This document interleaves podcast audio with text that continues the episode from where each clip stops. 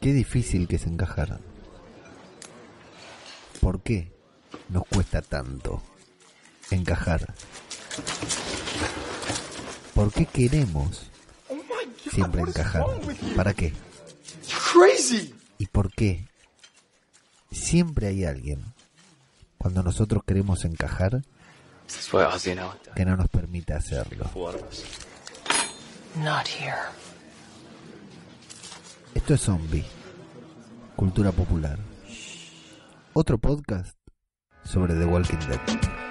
Vengan, vengan, síganme, vamos todos juntos, todos a la vez, siempre hacia adelante, no importa para qué, cero compromiso, cero estrés, recorramos el camino, arrasando nuestro paso, devorando sin respiro, una marabunta sin discurso ni sentido, acá el que piensa pierde, el que piensa está perdido, ya no hay mañana ni ayer, solo es lo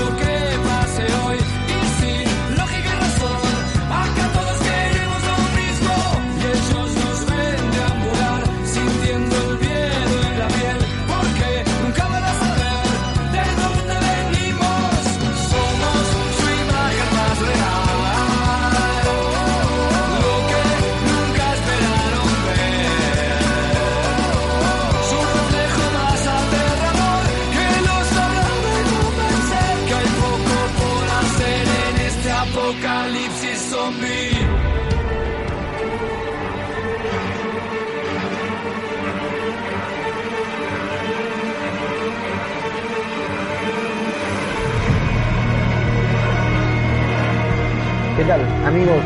Sean bienvenidos a una nueva entrega de Zombie, Cultura Popular, el podcast de Radio de Babel en el que nos dedicamos a hablar sobre la mejor serie de zombies de la historia, nos dedicamos a hablar sobre The Walking Dead. Sí, hablamos sobre esta serie de zombies que lleva 10 años, 10 años en la pantalla chica y cuyo universo se expande, se expande, se expande y no se deja de expandir. Tenemos a Fear, tenemos el nuevo spin-off que se estrena el año que viene, que hasta ahora se lo conoce como Monument, que me parece que va a estar muy, muy bueno, o al menos la premisa con la que arranca está genial.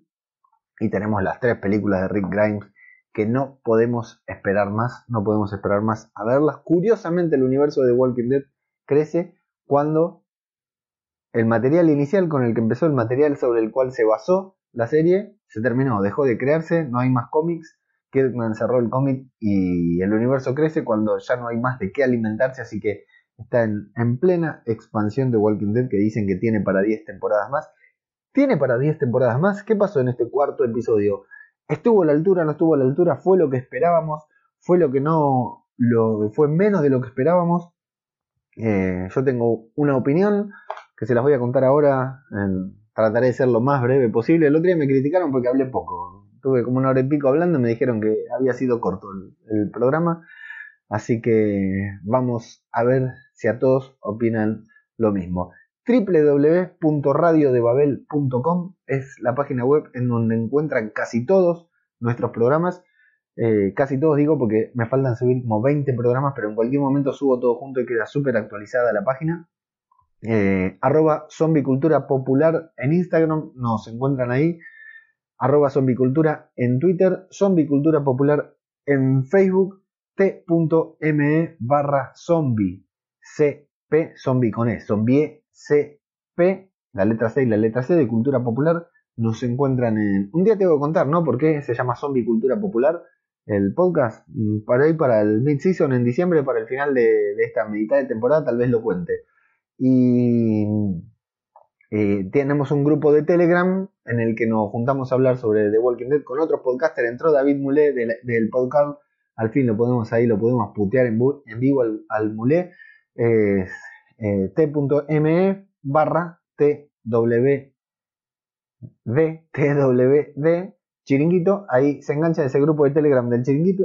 Chiringuito, ahí nos juntamos para hablar sobre The Walking Dead con Plisken, Garrapato, el cura Legañas y muchos ilustres personalidades de Telegram. Ahí nos vemos. Y importante, patreon.com barra radio de Babel es el sitio en donde hemos eh, armado la fundación Felices los Zombies, desde donde nos pueden apoyar económicamente desde un dólar y hasta un dólar porque es el único aporte permitido. Si quieren aportar con 10 dólares, no pueden, no está permitido. Desde cualquier parte del mundo ahí nos pueden aportar. Felices los zombies es la fundación que hemos eh, instaurado, que hemos lanzado desde patreon.com barra radio de Babel. Agradezco enormemente a Cristina y a Talgorro, los Patreons fieles que siguen hasta el día de hoy. Hemos tenido otros Patreons que han pasado, nos han aportado durante meses incluso que no hemos hecho el programa. Así que usted, si usted está buscando un podcast eh, al cual aportar, eh, Zombie Cultura Popular es su podcast y lo puede hacer en patreon.com barra radio de Babel. Prometemos darle un muy buen uso a su dinero. Saludo a Gabriela Villaneda que se acaba de sumar al canal de YouTube. Eh, les recuerdo a los que están escuchando por Spotify y por Evox, esto de podcast lo grabamos en vivo a través de YouTube para que tenga una buena interacción. Y a los que lo están viendo por YouTube, les recuerdo que luego vayan a escucharlo a Spotify porque la versión definitiva del programa es esa. Dicho todo esto, ahora sí, vamos a recordar que tenemos tres sorteos en carpeta. Las cartas de The Walking Dead de Universo Retro, que las vamos a sortear a la brevedad estas cartas de, de Walking Dead para jugar al toque y cuarto que están muy buenas. Ya se las hemos mostrado. Pueden buscar el video de YouTube en el que les mostramos bien cómo son las cartas. Tenemos el libro de Julio Rembado, Buenos Aires BZ. Zombies en Argentina, zombies en la Casa Rosada. Casa Rosada, cacerolazo, zombies, helicóptero por acá atrás. Bien argentino, bien criollo. Y en medio de todo este quilombo, un apocalipsis zombie en Buenos Aires. Lean, no, no se lo pierdan y esta enorme ilustración de nuestra querida Judith Grimes, realizada por Daniel Omar Pérez. Todo esto va a ser para ustedes y todavía no anunciamos el sorteo porque nos queda, estamos buscando una cosa más que queremos sortear.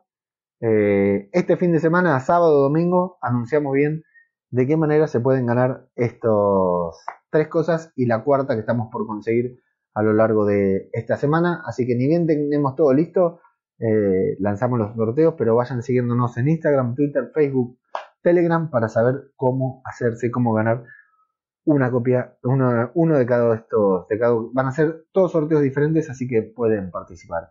Dicho esto, amigos, episodio 4 de la décima temporada, Silence The Whispers silencien a los susurradores, silenciemos a los susurradores, cállense locos, algo por el estilo.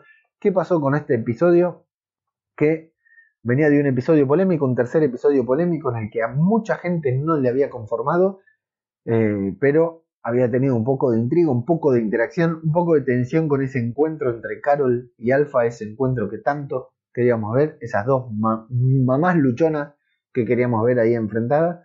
Y bueno, pasó y terminó con ese cliffhanger de la susurradora que a la cual Carol le metió un balazo y despertó convertida en zombie. En este capítulo no tuvimos a los susurradores, pero su presencia se hizo sentir a lo largo de todo el episodio. El episodio comienza con un desayuno familiar. Eh, ahora tengo dudas si es un desayuno, pero es una comida familiar. Está Rick Jr., eh, Judith y Millón pasando una mañana, una jornada muy, se están riendo mucho, muy divertidos. Un desayuno con muchos vegetales muy sanos, muy saludables. Lo vemos a Daryl que llega, se ríe también, se integra con ellos. Lo vemos que están muy integrados, están todos en la misma casa. Y en esa misma casa, en ese mismo hogar, está Carol, que no bajó a desayunar. Así que Daryl se lo lleva al desayuno. Eh, golpea la puerta, no responde, se lo deja al otro lado de la puerta. Y bueno, ahí vemos que Daryl está metido, pero que también tiene la cabeza pensando en Carol y que Carol todavía continúa con algún problemita más allá de, los golpes de la herida que está enojada, sentida, dolida o que no se siente parte ahí en ese lugar.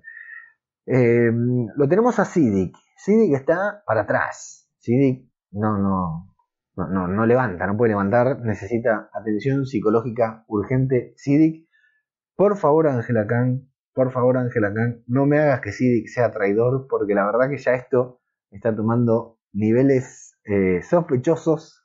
Yo, para mí, nada que ver con que Sidic sea traidor. Ha pasado, ha pasado por una situación muy traumática, pero el cura Legañas y algunos más dicen que, que Sidic es traidor y que por eso está así. Espero que no sea así porque dije que me retiraba del podcasting y no me va a quedar otra que retirarme del podcasting y ponerme a trabajar en serio. Eh, bueno, sí, está hecha mierda, transpira, no sé por qué transpira, tiene mucha sudoración, camina como, como Monger, por ahí va caminando por adentro de Alejandría, que si te lo cruzas por la noche te da miedo. No es capaz de sonreírle a Lidia, Lidia que eh, siempre va seria, se le ocurrió hacerle una sonrisita a Sidic y, y este la ignoró porque no sé si se acordó de Alfa, si no la reconoció o qué. Así que Lidia se, se siente mal porque está sola ahí caminando por la noche y nadie le da bolilla, está muy sola Lidia. Y atrás de ella me gusta que se vea a Gabriel y a Rosita caminando, paseando a Coco en cochecito. Eh, qué vida tienen en Alejandría, en Alejandría, qué vida lograron tener nuevamente en Alejandría. Recuerden que Alejandría fue bombardeada por Negan, casi la derrumba, y sin embargo ahí están todos tranquilos por la noche, paseando a, Coco, Gabriel y Rosita. La vemos a Carol vendándose el brazo y tomando su desayuno finalmente. Y la mejor escena de todo de Walking Dead, creo que es la que viene a continuación. La mejor escena de las 10 temporadas de The Walking Dead. Estoy pensando si hubo otra mejor, pero estoy casi seguro que no. Eh, Magna y Yumiko besándose apasionadamente, quitándose la ropa, tirándose sobre la cama. Yumiko a continuación de espaldas y con, toda la espalda al aire. La verdad que es la mejor escena de todo The Walking Dead de pie aplaudiendo por esta escena. Eh, Yumiko durmiendo, Magna vigila. Recordemos que ya habíamos visto a Magna como que estaba un poco más, más nerviosa, no sé hacia dónde va a ir esto. Yumiko duerme tranquila, relajada, mientras Magna se queda ahí atenta. Se cruza con Ezequiel, que camina sin rumbo también, otro que está medio perdido, que no engancha su lugar. Intenta dormir y no puede. Eh, tal vez pensando en Carol, tal vez pensando en Henry, anda a saber qué pasa por adentro de la cabeza de Ezequiel, y se escucha un ruido, mira por la ventana y corre hacia afuera, porque fuera de cámara, casualmente, se ha caído un árbol, el árbol ha caído sobre el muro de Hilltop y ha aplastado un sitio en el que evidentemente dormían varios residentes, por suerte ninguno de los conocidos, ningún protagonista, todos extras, todos actores que ni siquiera tuvieron que aparecer, pero bueno, se derrumbó un árbol de Hilltop, volteó parte de, del muro, y cayó arriba de las edificaciones. Si se fijan, cuando nos muestran afuera de Hilltop, se ven muchas carpitas que antes no había, porque recordemos que a Hilltop se fue a vivir la gente del reino. La gente del reino está viviendo en Hilltop. Entonces no debe haber lugar para todos y muchos están durmiendo afuera. Y bueno, y ahí se queda Ezequiel mirando eh, lo que sucede mientras comienzan a, sonar los títulos. Luego de los títulos gritan, bueno, hay gente abajo del árbol, Detalle anecdótico, estuve leyendo por ahí que pusieron un árbol de verdad que era gigante, el árbol que está ahí es real, es un árbol que trasladaron, que lo cortaron no sé de dónde, y lo tuvieron que llevar hasta ahí. Eh, eh, dicen que hay gente, que hay gente ahí perdida, hay gente abandonada, o sea, caída, atrapada abajo del árbol, abajo de todo lo que se derrumbó arriba del árbol. Y Henry dice que es nuestra gente, o sea, la gente que estaba ahí es la gente del reino, por eso Henry dice es nuestra gente y por eso se desespera por ayudar. Alden no quiere que entren todos porque la estructura puede colapsar si entran todos de golpe. Earl, que es el, el herrero, le da la, la, razón. Así que Alden comienza a organizar. Yumiko comienza a organizar también. Y Ezequiel no hace nada. Ezequiel se queda ahí paralizado. Connie sospecha de que pueden haber sido los susurradores. Earl está seguro de que fueron los susurradores. Ahí comienzan a, a debatir sobre si fueron los susurradores que están en guerra, que no están en guerra. Y Jerry le pregunta a Ezequiel Jerry le pregunta a Ezequiel qué, qué quiere hacer. Pero Ezequiel está plantado. Ezequiel está en blanco, está mirando lo que sucede, diciendo todo me pasa a mí. ¿Qué carajo algo? Ya no sé qué hacer. Así que no hace nada, lo deja que siga ayudando. Y, y terminan siendo todos los demás, Magna, Yumiko, Alden, eh, Jerry, los que los que ayudan a, los que se ponen a hacer, a tomar todas las decisiones y a poner manos a la obra mientras Ezequiel no hace nada. Lo que me da la duda, porque es la primera vez que vemos a Hilltop en esta décima temporada, es la primera vez que vemos a Hilltop desde la muerte de Tara, ¿quién está a cargo en Hilltop? ¿Quién gobierna Hilltop? ¿Ezequiel? O sea, vino del reino y se hizo cargo de Hilltop. Alden, que no deja de ser uno de los, también que ya pasaron seis años, ¿no? Pero relativamente nuevo. ¿Quién está a cargo de Hilltop? ¿Quién cree ustedes que está a cargo de Hilltop? Bueno, Ezequiel no hace nada, está ahí plantado, todos están tratando de ayudar y afuera se escuchan, afuera, al otro lado del muro se escuchan que hay muchos caminantes, muy fuerte el sonido de caminantes afuera. En Alejandría, Aaron está entrenando a los demás para enfrentarse no a los caminantes, como se entrenaban antes en Hilltop. Bueno, no, de Hilltop se, se entrenaban para pelear con los, salvadores, ¿se acuerdan? Que Tara y Maggie les daban las clases, y Init también. Eh, Aaron está entrenándolos para, enfrentar a los susurradores, le dice que tienen que mirarle la cara, que tienen que mirarle las manos, siempre estar atento antes. Y el Orate, Gage, ese muchachito, que era uno de los tres que se habían llevado, se habían ido de copas con, con Henry, eh, le hace burla a Lidia. Se pone una máscara como de espantapájaro y le hace burla a ver si, tu, si tu mamá me acepta. Bueno, no, es cierto que tu mamá te expulsó. Y Lidia le dice algo así como hacerte coger. En la ruta, en la carretera, Millón habla con Judith, va Millón a caballo y me encantan esas, esos carruajes que hicieron con, con autos, están geniales. Eh, es gracioso cuando Millón habla con Judith y le dice que fue Carol quien le disparó los susurradores. Ella dice, no, vi que, vi que Carol está herida, eh, los susurradores le dispararon. No, mami, ella fue la que le disparó los susurradores, le dice Millón como diciendo, vos no conoces a Carol. Y me gusta esa teoría de Judith que dice que los susurradores los están cansando. Los susurradores los están distrayendo con otras cosas para atacarlo en el momento pensado. Porque ellos tenían unas reglas esas reglas las van cambiando, las fueron modificando, van haciendo una cosa, van haciendo otra, y como para cansarlos, para desgastarlos, y eventualmente atacarlos en el momento menos pensado. Y a Millón le deja pensando eso, se le queda dando vuelta esa idea en la cabeza que después vamos a ver que en cierta forma le da la razón. Eh, me gusta Eugene, ahí viaja como un auténtico maestro, va sentado ahí, mirando hacia adelante, con distancias, el, emperador parece. Eh, bueno, Millón le dice a, Judith que nunca confíe en, su enemigo y observa y ven a Ezequiel recolgado, metiéndose entre los matorrales a caballo, así que decide ir tras él y luego alcanzar al resto de la caravana. Lo encuentra finalmente sobre una especie de muelle que parece el puente de Rick, pero no es el puente de Rick, es como un muelle Parece que se estuviera por suicidar, Ezequiel, ¿no? Se para junto a él, le da la mano, lo abraza y se besan. La escena que habíamos visto en el tráiler, que todos nos escandalizamos porque dijimos, ¿cómo puede ser que ahora se besen estos dos, que los pongan en pareja?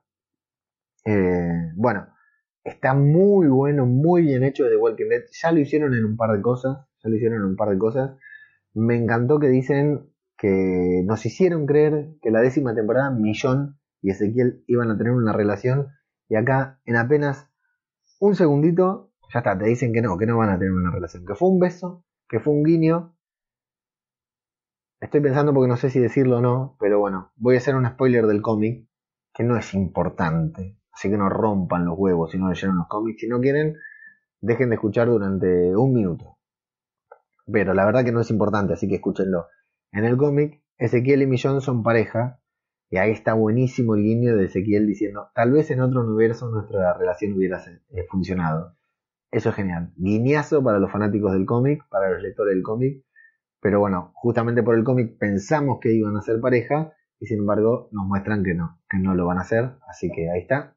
Se terminó el cómic, ya pueden volver a escuchar. Le hago a los que están con los oídos tapados mirando la pantalla. Era un fake, un engaña pichanga para que creamos que iba a pasar eso me gusta cuando te muestran una cosa en el tráiler. Yo cuando lo vi en el tráiler digo, no hubieran mostrado nada y nos sorprendíamos cuando lo veíamos. Bueno, evidentemente por eso lo mostraron, lo mostraron porque la sorpresa iba a ser que ese beso fuera un completo fake. Eh, bueno, ahí los salvos se ponen a hablar, eso lo vamos a seguir diciendo después. En Alejandría Lidia está cazando lombrices, tal como hizo con Henry alguna vez. Está cazando lombrices justo en la zona de trabajo de Negan parece que los marginados se entienden, ¿no? Se juntan los, marginados, los que son rechazados por la sociedad. Eh, y Negan le aconseja, evidentemente ya, ya, han estado hablando del tema, le aconseja no reaccionar cuando la agreden, no darles el gusto de verla enojada. Convengamos con que Lidia es una persona que tiene escasas habilidades sociales. Cualquiera de nosotros sabría que no se tiene que dejar afectar. Primero que es muy difícil cuando te atacan así de esa manera, ¿no? pero todos nosotros sabríamos que no nos tenemos que dejar afectar cuando nos están haciendo bullying o que tenemos que ir directamente a las manos. pero Lidia no tiene habilidades sociales, no, no, no, no sabe cómo relacionarse con, con gente de su edad, a duras penas lo pudo hacer con, con Henry, porque Henry puso mucho entusiasmo en esa relación, pero fue, Lidia no, sabe, entonces bueno, eh, Negan le dice que, que, no reaccione, que no le dé el gusto de, de no les dé el gusto a ellos de, que ella de enojarse. Eh, nosotros vemos, somos testigos de que los consejos que Negan le da son buenos, que Negan no le da malos consejos, Negan no va y le dice que los enfrente, sino que simplemente que los ignore, que ellos la ataquen, se burlen de ella, pero que a ella no le haga daño. Sin embargo, aparece Daryl, le, la obliga a ella a irse a pesar de que ella se quiere quedar. Eh, y me gusta cuando Negan le dice, bueno, ella lo único que quiere es encajar y Daryl le dice, bueno, nunca va a encajar si se junta con vos, está claro. Así que luego la persigue para darle consejo a ella, decirle que no se tiene que juntar con, con Negan. Ella dice que Negan la entiende, por supuesto. Y se encuentran con una puerta vandalizada con la inscripción Silence the Whispers que da inicio al capítulo que habíamos visto en el tráiler y que es el lema de la décima temporada. Silence the Whisper es el lema de la décima temporada, de eso se trata toda esta temporada que estamos viendo. Millón y Ezequiel, luego de besarse, están sentados en el muelle y es ahí donde hablan sobre tener una relación o no, sobre el beso, todo. Ezequiel se siente en deuda por la pérdida del reino, habla de Benjamin, habla de Shiva, habla de Henry, habla del reino y habla de Hilltop, todo y de Carol, de todo lo que fue perdiendo. Si bien Hilltop no lo perdió, evidentemente él se siente responsable de que haya caído ese árbol, que creen que lo tiró un, lo, lo tiraron los susurradores. No sabemos todavía si lo tiraron los susurradores, eso no está comprobado, eso es lo que creen ellos, pero la verdad no hay. Eh, el, el, árbol está muy cerca de Hilltop como para que lo hayan tirado los susurradores, pero bueno, podría ser. Entonces el rey, claro, viene de pérdida en pérdida. Y Millón le dice que estuvo en ese mismo lugar de oscuridad, de depresión, cuando estaba sola, antes de encontrarse con Andrea. Estuvo en un lugar muy oscuro en el que consideró dejarse morir, pero que su katana, sin saber por qué, peleaba por ella, que cuando dejó la katana, se, sus manos peleaban con ella, que siempre, de alguna u otra manera, se aferró a la vida, aunque sea de manera inconsciente, que, que nunca se pudo entregar a la muerte. Hablan de las máscaras que usan para intentar sobrevivir, para adaptarse y para seguir adelante, que uno, claro, tiene que encontrar motivaciones en medio de un apocalipsis, en medio de la muerte de tantas personas para seguir adelante y convencerse de que, bueno, de que sí, que hay que salir adelante por esto, por lo otro. Y Ezequiel dice que su máscara le sirvió un tiempo, le salvó la vida un tiempo, le sirvió, pero que ya no le sirve. Y Millón dice que esa segunda vez en que pierden la máscara, porque ellos eh, caen en el apocalipsis, se pierden, caen en la oscuridad, luego retoman, luego en, encuentran su, su, forma de vivir en el apocalipsis y luego la pierden otra vez, ¿no? Como Rick en la prisión cuando muere Lori, o bueno, como le pasó después cuando muere Carl, digamos, tenés que estar todo el tiempo reinventándote porque las, las muertes son muchas y, y, el escudo o la máscara que usabas ya no te sirve. Eh, cualquier paralelismo con la vida real, ¿no? Pero bueno, en un apocalipsis zombie todo más potenciado. Eh, dice que la segunda vez que pierde la máscara es mucho, mucho peor, porque al perder a su compañero, ella, por ejemplo, a su confidente, todo es peor y ahora la responsabilidad recae solamente sobre ella. Millón, escuchando Ezequiel, habla sobre ella misma, habla sobre la muerte de Rick y como todo ahora está sobre ella, sumale a los dos pibes, a Judith y a Rick Jr. Y está bueno cuando Millón dice todo eso y Ezequiel le dice, en Yet I Smile y aún sonrío eh, con su lema de la temporada pasada que le fue para el orto, pero que, muy personal, muy característico de él. Bueno, hablan del beso que se dieron, si estuvo bueno, si estuvo malo. Millón dice que hace seis años que no besa a nadie mayor, solo besa a sus hijos y le hace prometer que nunca más va a salir a, a cabalgar solo. Eh, así que en esta escena de confidencia entre Millón y Ezequiel, no por el beso, pero sí por la confidencia entre Millón y Ezequiel, anoto un poroto para Ezequiel como candidato a no terminar la temporada. Porque le dice, tienen ahí una buena relación, como que son amigos, bueno, la próxima vez venía a hablar conmigo, qué sé yo, no salgas más a caminar solo, no, te prometo que no voy a hacer ninguna pelotudez. Todo muy, muy fluido, todo muy lindo, así que me parece, le anoto un pequeño poroto a Ezequiel como candidato a no terminar la décima temporada, que ya era candidato a no terminar la novena, ¿no? Así que no hay mucha diferencia. Los caminantes empujan desde afuera, está en Hilltop, el árbol caído, los caminantes se amucharon ahí en Hilltop, estas oleadas de caminantes que llegan, que no sabemos de dónde vienen, están queriendo entrar a Hilltop. Y los nuevos miembros de Hilltop, los nuevos, miembros más nuevos, esta nueva generación de que aparecieron en el, en el luego del flashback, no, luego del flash forward, luego del salto temporal, Magna, Yumiko, Luke salen, son los que tienen que salir a defender el mundo, el muro, literal, así lo dicen ellos, salen ellos, de Hilltop no sale nadie, salen solamente ellos que ahora ya son parte de la comunidad y de hecho los vimos ahí dando indicaciones, no sé si es porque tienen experiencia para sobrevivir, porque se ganaron su lugar o simplemente porque son actores reconocidos que figuran en los créditos como actores principales y no como los extras. En el comedor de Alejandría está la gente comiendo ahí, se ve que comen todos juntos. Lidia se acerca y se sienta en la mesa donde está Gage, donde están los dos, estos de, la, de los hombres de la carretera, los compañeros de Ozzy, la chica y el muchacho, y se pone a estripar, creo que es una ardilla, frente a ellos. Eh, le dicen que, los deje en paz, pero ella no le da bolilla. Destripa la salchicha, le salpica sangre a Gage. Eh, mientras Aaron y Gabriel observan atentamente lo que está sucediendo y deciden no intervenir hasta que, bueno, eh, ellos se levantan, Gage se levanta porque ella le salpica sangre, así está completamente sádica, y me encanta el momento en el que Lidia le hace a, a la mujer, a la de los Highwaymen. Me encanta ese momento con el típico gesto de Alpha, con el título del episodio, con el lema de la temporada Silence the Whisper. Me encantó ese momento porque parece, en ese momento Lidia parece una villana. Creo que no interpretó bien las palabras de Negan, pero bueno, al menos pudo reaccionar, dejó de estar en forma pasiva y pasó a estar en forma activa, digamos, a tomar un rol activo que no la va a llevar por buen camino, digamos. Eh, Daryl habla con ella, le pregunta si quiere vivir allí o no. Eh, ella le dice que sí, que por supuesto, pero que bueno, que ellos se lo merecían. Daryl dice que sí, que ellos se lo merecían, pero que bueno, que no es manera. Y dice que va a hablar con ellos, él va a hablar con ella, le va a poner los puntos, pero Lidia no, no, no acepta porque claro, ¿cómo queda ella si Daryl va a defenderla? Entonces le dice que no, que no quiere que pelee sus batallas. Pero por la noche caminando entre las sábanas colgadas que dejaron ahí para secarse. Lidia es atrapada por los Men. A Lidia ya la vimos deambular por la noche. Imaginamos que tiene esa, esa rutina. La atrapan. Gage y el otro cara de nada que no lo conocíamos se interponen en su camino, la desarman, comienzan a hostigarla y le dicen que si se va ahora mismo, que si se escapa ahora mismo, ellos no van a decir nada de que se escapó, la van a ignorar. Lidia no se quiere ir, dice que es su hogar, dice que es su hogar, dice que ella, ellos son su gente, o sea, ella se siente parte de ese lugar aunque ellos no la sientan, y bueno, comienzan a golpearla entre los tres.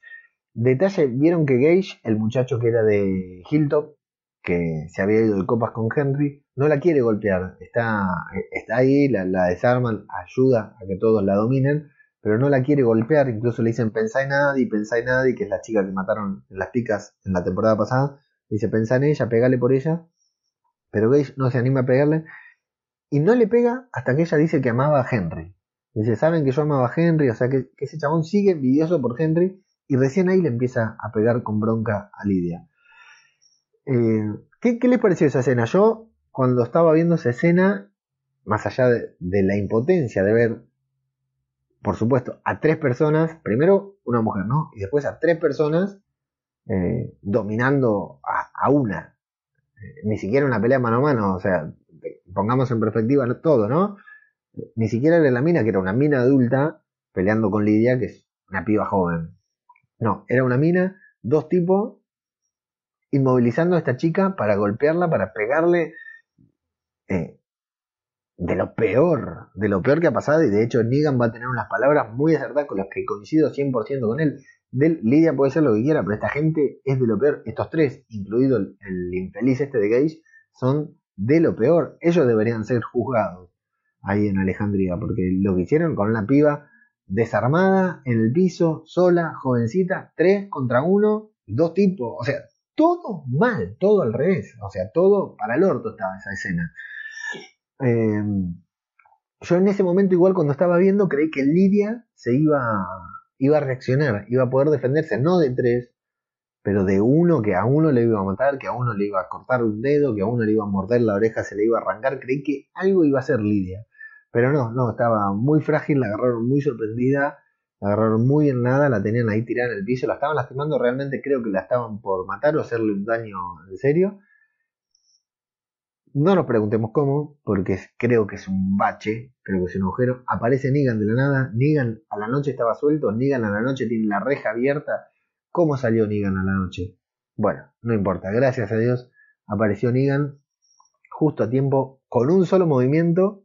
Es más, un movimiento y una señal, porque a Gage, al jovencito, lo señala así con el dedo y le dice quédate quieto, y el nene se queda tirado en el piso, y con un desafortunado movimiento a la mina la agarra, la hace dar una vuelta. Claro, Negan es alto, fuerte, tiene experiencia en batalla.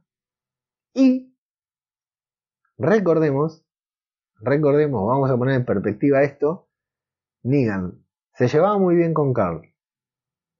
Cuando lo vimos con Judith, era un amor con Judith, con Judith la chiquita, ¿se acuerdan? Casi bebé.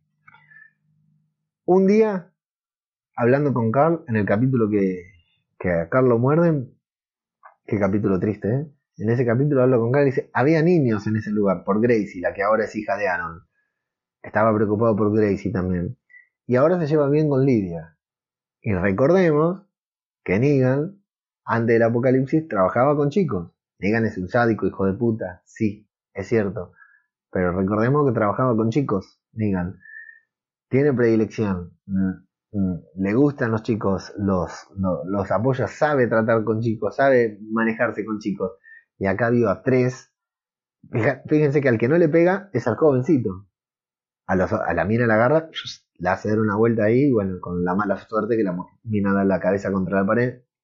Pero bueno, con un solo movimiento los controla a todos. Lidia se abraza desesperadamente a la pierna de Negan. Eh, Gage, cagado encima, dice que lo único que querían era asustarla así con piñas en la boca. Un infeliz, infeliz total. Ese sí que no tiene redención, ¿eh? Para mí.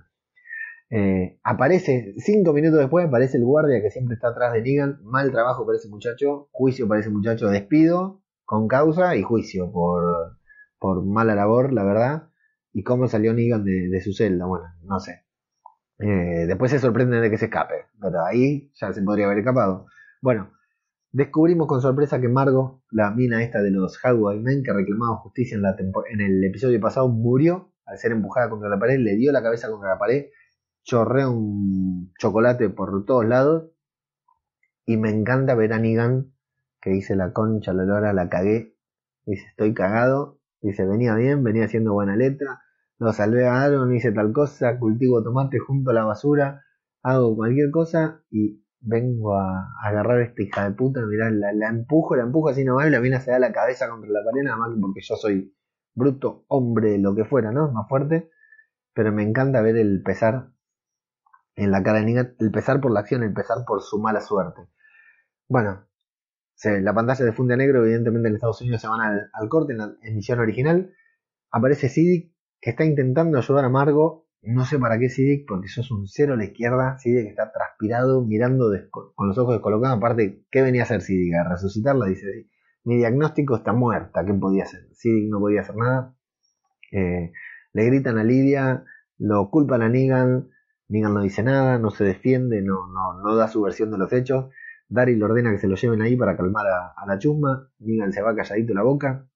Sidic sigue totalmente en cualquiera, los mira a todos, ve un pelado que se ve que le recuerda a Alfa, recuerda a Inid, recuerda la noche de las picas, sale corriendo, mete la cabeza en agua con hielo y para descargarse de, la tensión del ataque de pánico que tiene se pone a gritar adentro del agua como para que el sonido no salga. Tengo que confesar que alguna vez he hecho eso. No con agua con hielo, pero sí de gritar adentro de, de una palangano de algo lleno de agua para que los demás no escuchen y así descargarme. Alguna vez en algún ataque de nervios lo he hecho, no a nivel de CIDIC, pero así, lo confieso, lo he hecho y da resultado. ¿eh? Si vos estás estresado, hacelo, te lo recomiendo porque te da mucho resultado. CIDIC y ajeno al tiempo te lo recomiendan. Bueno, Dante es el que está curando a Lidia, la vemos mal, ¿eh? La vemos no solo físicamente dañada, físicamente está herida, está con suero, físicamente está lastimada, muy lastimada. Es una piba joven, es una, es una nena. Y la vemos dañada psicológicamente también. ¿sí? De hecho, bueno, Daryl le pide disculpas y ella se pone a hablar del olor a chivo de su padre. Que a veces olía cebolla. Mira qué lindo recuerdo le dejamos a los hijos, ¿no? Yo me puse a pensar si será un mensaje subliminal para Daryl. Dice, "Mm, sí, mi papá tenía mucho olor a chivo, como para decirle, amigo, bañate. Yo creo que sí que fue un mensaje subliminal. Bueno, ella dice que su padre lo hubiera protegido, así que podemos ver la, la relación, el recuerdo que ella tiene de su padre, vemos la relación que tenía con su padre, ella se siente todavía, imaginemos el tiempo que pasó, el tiempo que lleva ahí afuera con Alfa, y ella cree que su padre la hubiera protegido. Queremos decirle a Lidia que no, que su padre no la podía proteger porque era un inepto, ya lo vimos en ese episodio, en el episodio Omega. Y cuando Daryl le pregunta qué fue lo que pasó, ella le dice que bueno, que Negan salvó su vida. Le confiesa, le termina de decir, luego le desarrollará, seguramente fuera de cámara, pero le dice que lo que pasó es que Negan le salvó la vida. Así que Daryl se va a hablar con Negan. Él, Negan pregunta por Lidia, no pregunta por él, quiere saber cómo está la chica. Eh, así que Daryl lo pone al tanto, le dice que la gente pide la cabeza de Negan, pero a él no, se, no le preocupa, dice que, que él no va a confesar nada, que no, no hizo nada malo, que fue un accidente. Y me gusta ahí cuando toma coraje Negan y dice, aparte el mundo está mejor sin esa persona, una persona que golpeaba a indef- indefensos. El mundo es un mejor lugar, la verdad que no me, voy- no me arrepiento, fue un accidente, fue sin querer, no me arrepiento, pero hoy el mundo es un lugar mucho mejor. Lo dice Negan, ¿eh? de los batazos. Pero con los chicos siempre fue respetuoso. Así que a favor de Negan esta. Negan sabe, lo conoce a Daryl, sabe que Daryl está de acuerdo. Y me gusta cuando empieza a decir que no, no sabe qué hacer con él. Y dice, tanto pensaste en matarme, tanto pensaste en cómo me ibas a matar. Y ahora que podrías matarme, podrías decir matarme, no estás seguro sobre qué hacer conmigo. Entonces, Daryl dice, ojo, eh, mirá que yo no te maté, no porque no quise, sino porque nunca estuve mano a mano, que es cierto, siempre estuvo Rick, siempre estuvo Maggie, siempre estuvo Millón. Daryl, de hecho, estaba de acuerdo con Maggie en matarlo, pero nunca estuvimos mano a mano, le dice. Recordemos lo que le hizo pasar a Daryl, Negan, que decía mi Daryl, tráeme a mi Daryl. Eh, bueno, Daryl le dice que no es un héroe, y Negan le dice que no, ¿no? Que no lo es. Dice, lo que pasa es que cometí un error, le dice Negan. Comencé a creer en su estilo de vida. Comencé a creer en su código de moral, el código moral de Alejandría, de Rick, de todos. Dice, y me dejaron probar la libertad para después quitármela justo en el único momento en que hago algo bueno. Dice, esto es una cosa retorcida y vos sabés, Daniel, que a mí las cosas retorcidas me encantan, las entiendo. Esto que ustedes están haciendo conmigo es muy retorcido. Es muy bueno el punto de Negan, ¿eh? Dice, me, me tuvieron acá encerrado durante años, me empezaron a sacar de poquito, me pusieron a cultivar tomate, me usan de herramienta para sacar la basura, me mandaron allá a matar zombies con Aaron con un palo nada más, lo salvé a Aaron, voy haciendo todas las cositas bien, empiezo a, sentir que encajo, empiezo a sentir que algún día puedo encajar con, con ustedes y cuando defiendo a una persona, cuando hago algo bueno, algo que estoy seguro que es bueno, listo, ya me quieren sacar, me quieren encerrar, me quieren matar, lo que fuera, y esto es una cagada. Está muy bueno, ¿eh? Es muy bueno este conflicto de Negan, porque eh, la idea era dejarlo vivo, preso de por vida, como mensaje, como señal. El tema es que vieron como acá las, cadenas perpetuas de Argentina, que siempre terminan siendo, primero la cadena perpetua, no sé si son veintipico años, y después por el 2 por 1 y buena conducta, termina siendo muy poco. Eh, aquella persona que está atravesando esa cadena perpetua, sa- saquemos todo juicio moral, ¿eh? pero no son los mismos 25 años para nosotros afuera que para la persona que está adentro, ¿sí? por la perspectiva del tiempo que tenemos. Acá pasaron 6 años, más de 6 años desde que Negan está preso, ¿sí? porque 6 años pasaron desde que se murió, desde que explotó el puente, estalló el puente. Negan está preso desde hace rato, pasó mucho tiempo, evidentemente cambió, imagina, ya lo vimos quebrado, lo vimos fracturado ahí hablando con Maggie, Negan es otra persona, no importa si es hijo de puta, si fue hijo de puta o fuera, Negan es otra persona, pero los demás también son otra persona. Porque la gente que está por ahí lo ve a Negan cosechando tomate, lo ve a Negan. Imagínense la idea que Judith tiene de Negan. ¿Se acuerdan que hablaba con él? Lo ve cosechando tomate, lo ven sacando la basura. eh, estuvo ayudando a Aaron, lo pudo haber matado, se pudo haber escapado y volvió con Aaron. Le salvó la vida a Aaron. Eh, es otra persona, es otra realidad, cambió completamente la realidad, entonces ya eh, es el- la, la utilización de Negan es otra y sin embargo eh, en cierta manera va a ser juzgado por un crimen que, que no cometió. Bueno, Carol y Daryl hablan sobre Negan, a ella parece no importarle demasiado y Carol dice algo que ya dijo Judith anteriormente, esto es una distracción. Dice, no es lo más importante, pero Daryl dice, bueno, si puede ser una distracción, puede ser lo menos importante, pero si no solucionamos esto, yo creo que no va a importar, si no esto- solucionamos esto y esto acá adentro nos explota, yo creo que no va a importar lo que nosotros podamos construir, eh, si, si de afuera nos atacan o no, porque se va, no hace falta que los susurradores, y es cierto eso, no hace falta que los susurradores los ataquen para que Alejandría caiga, si adentro de Alejandría todo es un quilombo y no pueden convivir, no pueden coexistir entre Negan, Lidia, Gage y los demás. Eh, es muy bueno eso. ¿Qué, qué es la importancia? ¿Nos unimos para defendernos o, arreglamos las cosas de adentro? Dice, ¿a qué, a qué enfocamos? Y claro, sí, las dos cosas realmente son necesarias. Eh, bueno, nos vamos a Hilltop en donde tenemos la escena Assemble, Avengers Assemble del episodio. Vemos a Magna, vemos a Luke, vemos a Yumiko, vemos a Connie y a la hermana de Connie, que no me acuerdo el nombre ahora. La vemos combatiendo a los caminantes detrás del muro, o sea, al otro lado del muro, del lado de afuera, con música épica, con un pequeño plano secuencia en que vemos a Luke golpeando, a Magna golpeando, a Luke y Magna muy buenas las armas que utilizan, a Yumiko con el arco y flecha, a los otros chicos con las gomeras o tirachinas, como le dicen en España, un poco exagerado, una especie de plano secuencia muy bien rodado. Director de este capítulo, Michael Kudlitz Abraham, el sargento Abraham Ford fue el director de este capítulo que ya lleva su segundo episodio dirigido de The Walking Dead y también dirigió un capítulo de Monument, el, el spin-off que todavía no se estrenó.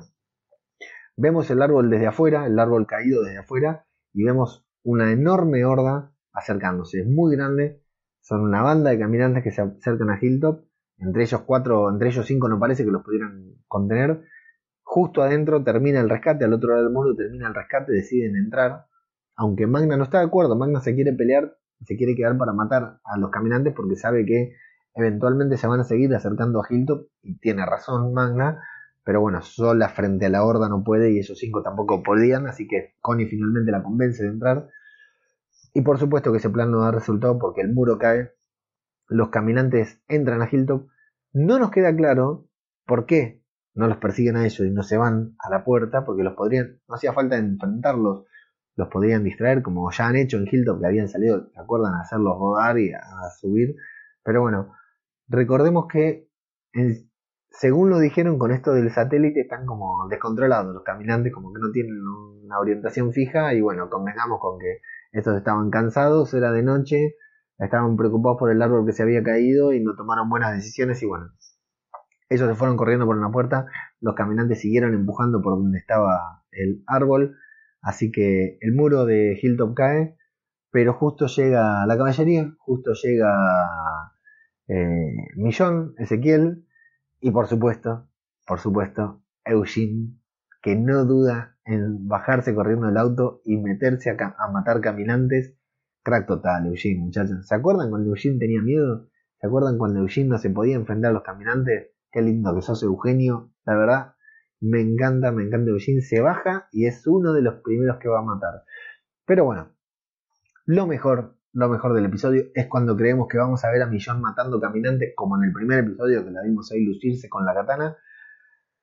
Pero no, en segundo plano hay apenas unos metros atrás de ella, vemos a la pequeña patea trasero Judy Grimes en una de sus primeras eh, escenas épicas con unos movimientos espectaculares, matando a tres caminantes y retrocediendo con movimientos típicos de Millón y la mirada de orgullo de Millón es la nuestra.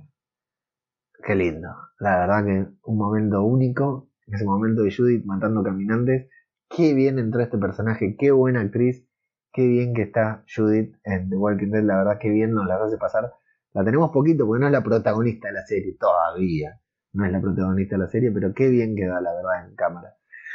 Bueno, eh, parece que tienen todo bajo control, que llegó Judith Grimes a Hilltop, así que todo estará bajo control. Judith Grimes y el tío Eugene llegaron a Hilltop, tienen todo controlado. Daryl habla con Millón por radio, mientras el consejo cuestiona a Gage y al último Highwayman que queda, creemos. Le dice, si, está loca, si Lidia está loca, ¿por qué la siguieron? Evidentemente ellos quieren mentir, quieren decir que ella les hizo una trampa, que los quiso atacar. Eh, qué gente asquerosa, ¿eh? Qué gente asquerosa, realmente me, repugnan estos tipos. Eh, y ellos no saben qué contestar, le dice, bueno, pero nosotros fuimos los que estamos atacados, sí, pero es ella la que está en la enfermería, le dice Gabriel. Y dicen, bueno, sí, pero es Margo, la de los Highwaymen, que está muerta. Así que, buen punto para ellos. Eh, bueno, Daryl dice que Negan está al lado correcto cuando terminan de, de, ¿cómo se, dice? La exposición. Daryl dice que Negan está del lado correcto esta vez, pero que no sabe si servirá de algo porque la gente quiere matarlo, la gente quiere que maten a Negan, hace tiempo que lo habían matado y que lo único que lo mantenía con vida era Rick, y ahora Rick ya no está, seis años, así que no está, pero bueno, claro, en esos seis años eh, Negan se portó bien. Millón eh, dice que, eh, hablando con Daryl, Millón dice una de las cosas más inteligentes de toda la serie, pero realmente el pensamiento de Millón es muy normal y al mismo tiempo atípico en una serie en la que los personajes principales suelen hacer cosas que no terminamos entendiendo por, del todo la, las motivaciones. Lo que dice Millón es lo más normal, lo que cualquiera de nosotros hubiera dicho, hubiera pensado. Le dice a Daryl, tenés que proteger a Lidia. Y Daryl dice, bueno, sí, lo estoy intentando, pero la pendeja no se deja. No, no, escúchame lo que yo te digo. La tenés que proteger a ella, pero no por ella. Me chupa un huevo, Lidia. La tenés que proteger por nosotros, porque esa, ella es la única garantía que tenemos de que Alfa no nos ataque, de que Alfa nos tenga piedad.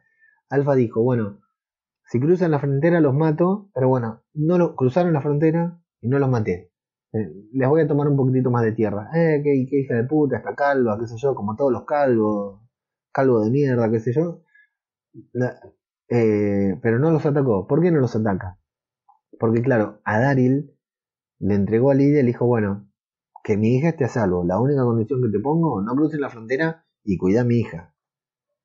Millón, madre, mujer, entiende eso, se da cuenta de eso, y dice, Daryl, si ella se escapa y vuelve con, con Alfa, o se muere, no va a haber nada que la detenga Alfa. Alfa le va a dar lo mismo, pasarnos por arriba o no. Ahora no nos va a pasar por arriba porque quiere que Lidia esté a salvo. Si Lidia se va, listo, no tenemos nada, no tenemos, no, no es que la van a usar de rehén, le van a decir Alfa no nos ataques porque matamos a Lidia, sino que Alfa mismo la envió. Y es un muy buen pensamiento, tácticamente impecable el pensamiento de, de Millón. Así que Daryl dice, bueno, sí, la voy a, proteger. Y le pide que sea su representante en el consejo. Qué lindo ver a Daryl con tantas escenas. Qué lindo ver a Daryl en un rol protagónico. Qué lindo ver a, Daryl hablando. Qué lindo ver a Daryl tomando decisiones, opinando, pensando, eh, dialogando. Qué lindo ver a Daryl. Este es el Daryl que nos gusta, este es el Daryl que queremos ver, este es el Daryl que Daryl y que la serie, este es el Daryl que The Walking Dead se merece. Gracias Angela Kang, evidentemente Angela Kang entiende a Daryl, le gusta a Daryl y hace lo que tiene que hacer con Daryl. Muy bueno ver a Daryl, te haya gustado más o menos el episodio, las escenas, lo que fuera, muy bueno ver a Daryl tan protagonista en todo el episodio, en escenas que no necesariamente son de acción, en escenas que no son de acción, en escenas que hay que pensar, que hay que poner la cara, que hay que poner el cuerpo, que hay que hablar. Eh, genial ver a Daryl en estos momentos. Gracias Angela Kang, a la mierda Scott Gimple. Eh, bueno, y al mismo tiempo Millón recibe un llamado de Hilton, urgente, de Renchen. El consejo está debatiendo sobre Negan. Eh, tengo una duda con esta escena porque en el consejo conocidos tenemos a Gabriel, a Siddiq, a Aaron. De Siddiq y Aaron sabemos los votos. Y tenemos a Laura. la susurradora del código de barras, la rubia. ¿Qué votó Laura? ¿A favor o en contra de Negan? ¿A favor o en contra de la muerte de Negan? ¿Votó por la vida o votó por la muerte? Qué, qué incertidumbre, ¿no? Aaron evidentemente votó en contra. En contra de Negan. O sea, quiere matar a Negan, que es el momento que no sirve para nada. Eh, le dice que no es el momento de matar a Negan, que no se lo puede matar ahora, que merece morir, merecía morir, pero que lo tendría que haber matado en aquel momento, no ahora. Porque, ¿cómo lo van a matar ahora? Por crímenes que cometió hace seis años. Ahora, por este crimen, no merece morir porque iría en contra de la civilización que ellos mismos construyeron, en contra de los ideales que defienden, en contra de, la Alejandría que quieren y en contra de las razones por las cuales dejaron vivir a Negan. Lo dejamos vivir todo este tiempo para que sea un mensaje y ahora nosotros vamos a dar el mensaje equivocado. Y Civic también dice que se están distrayendo, que lo importante es afuera con los susurradores, que Alfa los está atacando. y otra gran frase de la serie, eh, porque Gabriel quiere poner eh, paños fríos, quiere suspender la votación hasta el día siguiente, es que Daryl le dice, si ustedes no toman una decisión, la gente de afuera la va a tomar. Va a haber un linchamiento. Van a ir, si el consejo no toma la decisión, se hace el boludo, va pateando la pelota, la gente va a salir y van a terminar ajusticiando a Negan directamente. Así que Daryl vota por no matar a Negan. Hay empate. Tiene que desempatar Gabriel, pero no quiere votar hasta el día siguiente porque evidentemente le chupa un huevo lo que le acaba de decir Daryl de que igual van a tomar la decisión. Bueno, eh, en Hilltop Millón habla con, habló con la gente de Oceanside y en Oceanside creen haber visto un susurrador por ahí dando vuelta, así que Millón se va a ir para allá. No sé bien para qué, pero lo que dicen es que si había un susurrador, no está ese susurrador solo, va a haber varios y recuerden que ya tenían la sospecha de que los susurradores andaban por ahí. Así que bueno, se quiere ir a ver qué es lo que pasa. No me convence mucho que Millón se quiera ir porque con lo que tardan trasladándose, pero bueno, Millón se va, evidentemente se tiene que ir, algo va a pasar, o tienen que ponerle un freno a la trama que viene un poquitito frenada, digamos. me gusta ese momento en que Eugene se sorprende de que Luke entienda la referencia que hizo a un tipo de cucaracha, ¿vieron? Lo que pasa es que Luke es docente de música, pero es docente. Y evidentemente es medio nerd también. Y me encanta ese momento que le guiña el ojo a Luke como diciendo, ay, pibe, no sos el único inteligente. Millón no cree, a consecuencia de la charla que tuvo con Judith, seguramente no cree que sea casualidad que los tres pueblos tengan problemas en este momento. Así que Luke se ofrece ir a Hilltop, pero dice que no tiene nada que ver con Jules, con la rubia que le tiraba onda en, el, en el primer episodio. Diane, la chica del arco y flecha, también se suma a la expedición. Y Eugene no quiere regresar a Alejandría porque cree que puede ayudar a reparar el muro de Hilltop. Eh, puedo reparar el metafórico diente en la metafórica sonrisa de Hilltop. Judith se ríe cuando Eugene dice todo ese verso. Millón tiene que traducir de que se quiere quedar eh, Eugene a reparar Hilltop. Y tenemos que imaginar que eh, Eugene también lo que quiere es tomar distancia de Rosita, ¿no? Porque en el último episodio tuvieron una discusión fea y se dio cuenta de que su amistad no valía nada, así que se quiere ir. Eh, Millón dice que va a llevar a Judith a Oceanside. La pequeña se sorprende, se ve que no contaba con ir. Y por ahí arriba tenemos a Magna, que está ahí arriba sola. Tiene una charla un tanto extraña con Yumi, una charla que yo no termino de entender a qué viene, pero ya viene mal desde el primer episodio. Eh, Magna se quería quedar afuera, los demás eligieron entrar, no se ponen de acuerdo, como que tuvieron que improvisar y descubrimos que Yumiko era la abogada de Magna. ¿Se acuerdan que Magna eh, a Millón le había detectado tatuajes tumberos? Eh, Yumiko era su abogada. Le dice, ya no, sos, ya no sos mi abogada, no me tenés que defender. Pero la verdad no sé a qué viene o a dónde va esta discusión. Si alguien lo ve, por ahí que lo deje en los comentarios si alguien sabe. Al día siguiente, en Alejandría, Gabriel se va a hablar con Negan, pero, oh sorpresa, Negan se escapó ¿Quién lo custodiaba? Lo custodiaba Laura. Ahora, ahí tiene cabeza, ¿eh? Está bien que pasaron seis años. Pero Laura, justo una susurradora, lo va a custodiar. Bueno, igual no sospechan de Laura. Y Lidia dice que fue ella la que se escapó. Me sorprendió, me puso. Ese momento dije, uy, cuando hicieron ese zoom hacia la cara de Gabriel, cuando Negan se escapa, me.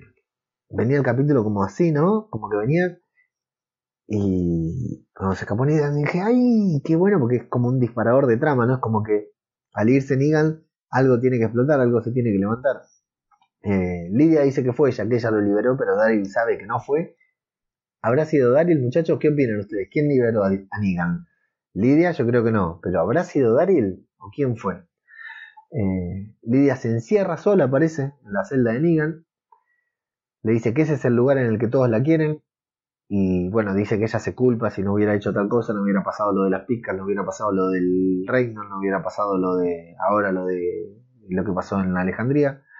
Y Daryl le dice que no se tiene que culpar por los actos de su madre.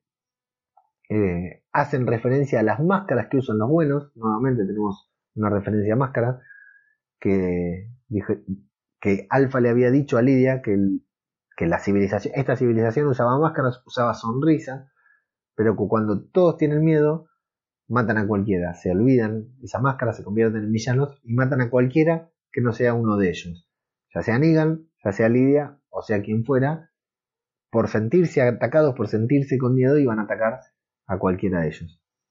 Eh, Daryl aclara que Negan no es uno de ellos, que no, no es uno de esa comunidad, que Negan sí es un extraño, le dice Daryl, y Lidia le dice eh, que si no es uno de ellos, Negan es el único que la defendió sin tener una razón para hacerlo.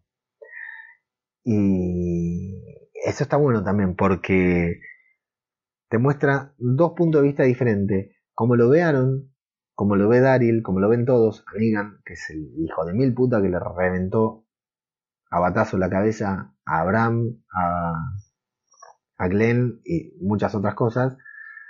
Eh, y como lo ve Lidia, que recién lo conoce y dice, bueno, este tipo, qué sé yo, no sé qué te hizo a vos, pero a mí no me hizo nada y me defendió, me dio buenos consejos, me defendió, me ayudó y ahora se tuvo que escapar porque si no ustedes lo iban a matar.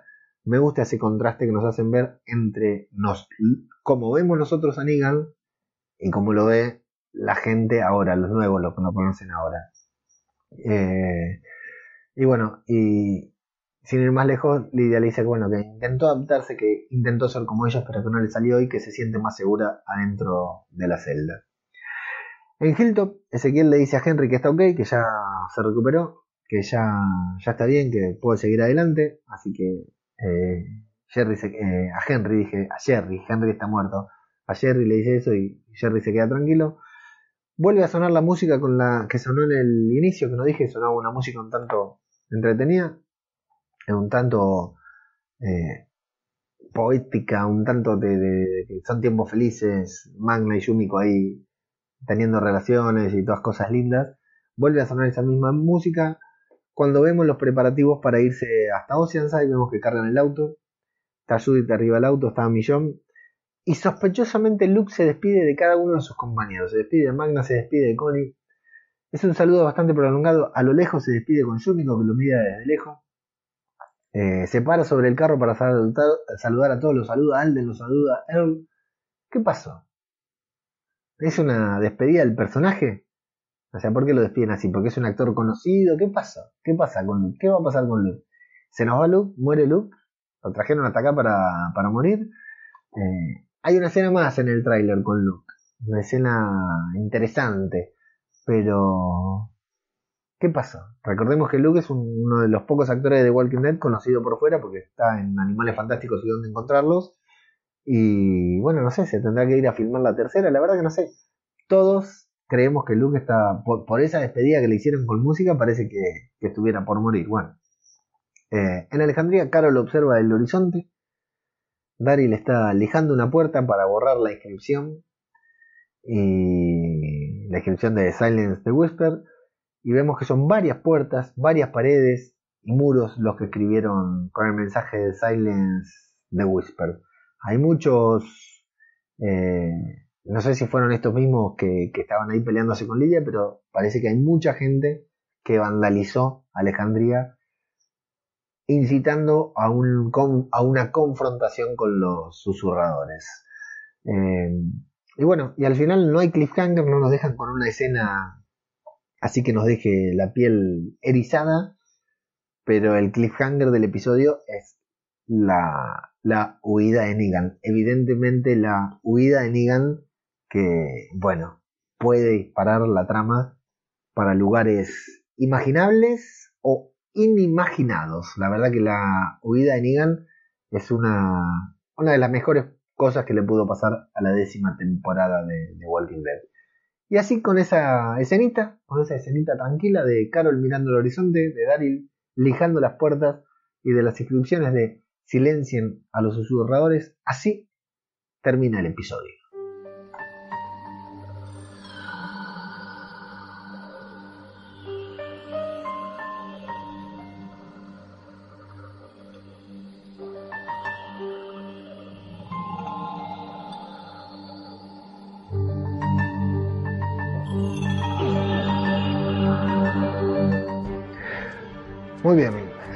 Plantó el Audacity recién en vivo en la transmisión de YouTube, así que tuvimos que parar y volver de vuelta, así que gracias ahí a los que están en YouTube bancando la parada. Eh, un episodio, decíamos, un poquitito más lento de lo que nos hubiéramos imaginado en un inicio, eh, según las imágenes que se veían en el tráiler. Yo decía que me gusta cuando en los trailers te muestran que eh, cuando en los trailers te muestran una cosa, pero luego se hace eh, hacen otra, ¿viste? Cuando yo había anticipado, como lo del beso de Ezequiel y, John, que nos hicieron creer que se iban a poner de novios y no, no se pusieron de novios. O como esto que habíamos visto a muchos caminantes entrando en Hilltop. Y bueno, no eran tantos, los controló Judith nomás, a sablazos con su pequeño sable, con su pequeña katana, los pudo controlar. Pero este fue un capítulo que no tuvo la acción que nosotros quisiéramos que tenga The Walking Dead, ¿no? Aunque yo siempre soy un defensor de que The Walking Dead no puede tener todos los episodios con acción. Es imposible que The Walking Dead tenga todos los episodios eh, tipo final de temporada. The Walking Dead necesita de estos episodios. Pero claro, tenemos cuatro, llevamos cuatro episodios. El anterior, el primero tuvo esa acción. Eh, son cuatro episodios más dramáticos que otra cosa, entonces ya se empiezan a escuchar las voces críticas que dicen, oh, al final esto es un drama. Bueno, sí, chicos, The Walking Dead siempre fue un drama, pero no se lo voy a negar, ¿eh? Al que, aquellos que me dicen, no, yo quiero más acción, bueno, la verdad que sí, podría tener, si bien tiene sus dosis de acción en cada capítulo, hasta ahora cada capítulo tuvo su escena de zombies, como debe tenerla con música y todo, y este tuvo una escena muy linda, demasiado oscura para mi gusto, pero una escena muy linda. Eh, podría tener otra cosa. Ahora, las cosas que trató este capítulo a mí me gustaron mucho. Y vamos a, a- voy a, a detenerme un segundito en un par para no aburrir, pero quiero comentarlas bien. En primer lugar, todo el conflicto de Alejandría, sacando el punto de que Negan se escapa, no sabemos cómo, de que el guardia Negan está siempre 10 pasos atrás, pero bueno, sacando eso de que Negan se escape a la noche, o sea, luego va Gabriel y dice, "Ay, se escapó este hijo de puta, sí, la noche anterior también se te había escapado, solo que no se había ido porque no tenía intención de irse porque su vida no estaba en riesgo. Pero la verdad que la, la seguridad alrededor de Negan deja mucho que desear. Podemos considerar que, se relajaron, pero bueno, sacando eso, ese bache de que cómo Negan sale de la celda, todo ese conflicto de Alejandría me parece genial. Y yo me puse a pensar, qué triste, qué difícil y qué feo querer construir algo, querer construir Alejandría, querer construir el nuevo mundo, como le decía Rick a Carl, quiero que veas el nuevo mundo que quiero construir. Este nuevo mundo que es la visión de Rick, la visión que tuvo en ese sueño, la visión que tuvo cuando Carl eh, perdió el ojo y le dice, quiero que veas el, nuevo mundo que estoy pensando, este es el nuevo mundo, el nuevo mundo es el que estamos viendo ahora, esta es la visión de Rick. Eh, qué feo construir esto y encontrarte con este tipo de gente, que es algo normal. Eh, es algo normal, es algo, algo que pasa. Eh, los tipos están construyendo un mundo para todos, un nuevo mundo para todos. Para todos. Para Lidia, que es una susurradora. Para eh, Gage, que es de Hilltop y es un pelotudo. Para los Highwaymen, que eran tipos que vivían en, la calle. Para Siddiq, que era un ciruja zaparrastroso que andaba por ahí y no tenía para comer, se la tuvo que dar Carl. Incluso para Negan, a su manera. Negan tiene que pagar una pena, tiene que cumplir una pena, tiene que pagar una deuda que tiene para con esta nueva sociedad. Pero ellos están construyendo un nuevo mundo para todos. Y en este nuevo mundo, esos para los que vos estás construyendo ese mundo, eso para lo que esta gente, este consejo que sigue las enseñanzas de Rick, el- la guía de Rick, ¿no? Podremos decir, Darin, Millón, Gabriel, Siddiq, Laura, Aaron. Aaron es un gran personaje, muy importante en la serie. esta gente que construye el nuevo mundo, que se fue, que, dejó la vida, parte de su cuerpo, eh, familiares, amigos, parejas, relaciones, eh, todo lo que dejó esta gente, para que vengas vos y se lo critiques, para que vengas vos y, no quieras convivir con una Lidia que vos adoptaste. Te adopté a vos, que sos un highway man, te adopté a vos, que sos un pendejo malcriado de Hilltop, adopté a Lidia, y vos me cuestionás que yo adopté a ella, y vos me cuestionás que yo adopté a él. Qué difícil construir desde cero, qué difícil construir algo nuevo, algo mejor, para gente que parece que no se lo merezca. Negan tiene razón, el mundo es un mundo mucho mejor sin esta mina que golpeaba a una chica indefensa. Pero claro, Negan no era quien para quitarle la vida, porque para eso hay un consejo, para eso hay leyes, para eso hay una justicia, etc. Pero qué complejo. Todo ese debate, todo ese, ese eso que está pasando en, Alejandría, eh, realmente me encantó, me pareció muy interesante ver los conflictos que se pueden generar de querer, de intentar crear un nuevo mundo. Y con respecto a la trama, el hecho de que Negan eh, se escape, te abre así. Hay un mosqui- mosquito acá, hijo de puta, me está rompiendo los huevos. Que Negan se, se, escape, que Negan haya decidido fugarse. Recordemos que Negan se escapó, volvió. La noche de que salvó a Lidia se escapó, pero no tenía pensado escaparse de Hilton. Vaya a saber si salió para salvar a Lidia nada más porque la escuchó gritar. Capaz que Gabriel se había olvidado de su reja abierta, la celda abierta, pero Negan no salía. Ahora, eh, que se haya escapado Negan abre un abanico de posibilidades. Primero, sin spoilear, ¿eh? Primero, porque a ver si van para el lado del cómic. Luego, en la sección que tenemos al final de todo, en el podcast, en la versión de audio solamente, no en YouTube, voy a hacer una mención a esto, pero si va para el lado del cómic, que estaría bien, buenísimo, pero como muchas veces The Walking Dead se corre del lado del cómic, pueden pasar cosas muy interesantes. Si, si van para el lado del cómic está buenísimo, y si van para otro lado también, porque Negan, para que se abra el juego, Negan tenía que salir de, la celda, no daba más que siguiera preso cultivando tomates. Ya nos alegramos el capítulo pasado cuando Negan salió y hizo algo bueno. Bueno, ahora Negan tiene que re- tiene que salvar su propia vida, Negan, porque va a ser enjuiciado, va a ser ajusticiado y encima se escapó. Vas a saber si lo iban a perdonar. Capaz que no, capaz que lo indultaban, capaz que le decían, bueno, Negan, salvaste a Lidia, no te vamos a matar, hacemos todo bien, nos bancamos a la sociedad en contra, pero te vamos a respaldar a vos porque hiciste algo bueno esta vez. Pero ahora que se escapó no lo pueden defender, no puede volver y decir, bueno, acá volvió Negan, pero no lo vamos a matar, ¿eh? Porque la gente va a estar muy enojada con Negan, porque mató a una de ellos y porque se escapó. No se quedó a, recibir su juicio, su justo juicio. Así que ahora Negan no tiene chance de volver, salvo que haga, haga algo muy bueno. Así que es muy interesante todo el juego que abre Negan. Y, y bueno, y para ver, ver para dónde va, ver para dónde dispara, porque eh, es, un es- el personaje, la verdad que es el personaje de la serie. Y, y es muy interesante también esto que sabemos los que leímos el cómic los que le prestamos un poquitito más de atención, que es la relación de Negan con los chicos, que tiene una relación particular con los pibes, con los adolescentes, con los chicos. Ya lo vimos con Judith, ya lo vimos con Cow, ya lo vimos con Gracie y ahora lo vemos con Lidia. Él se engancha con los chicos y no tolera. Puede, puede, puede soportar abusos, pero no puede soportar que, tres adultos estén golpeando a, a un chico, a una chica. Eh, más allá de que se lleva bien, por supuesto, pero incluso los consejos que le daba eran buenos consejos a Lidia. Así que es muy interesante, es muy interesante.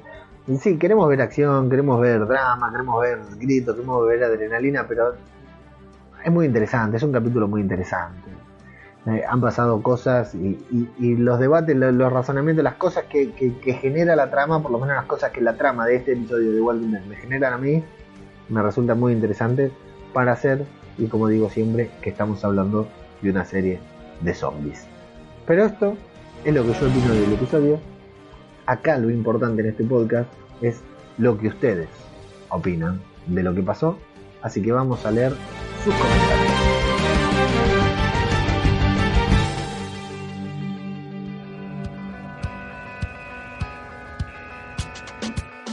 Tenemos encuesta en Twitter. Tenemos encuesta, en Twitter que hicimos ni bien terminó el episodio. Preguntamos, habiendo visto el 10 por 04 de The Walking Dead y sin spoiler, ¿qué te pareció el episodio? Y metimos hashtag a lo loco para que llegue más lejos.